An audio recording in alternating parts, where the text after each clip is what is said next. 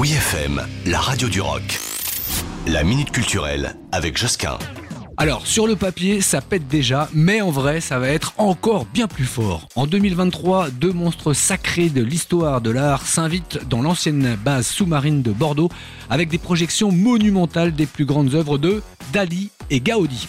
Rythmé en plus de ça par la musique de Pink Floyd pour un effet encore plus grandiose, eh bien l'exposition immersive Dali, l'énigme sans fin, révèle comme ça les plus belles toiles du maître du surréalisme telles que la persistance de la mémoire au visage de Mae West, l'état atomique ou encore la tentation de Saint-Antoine.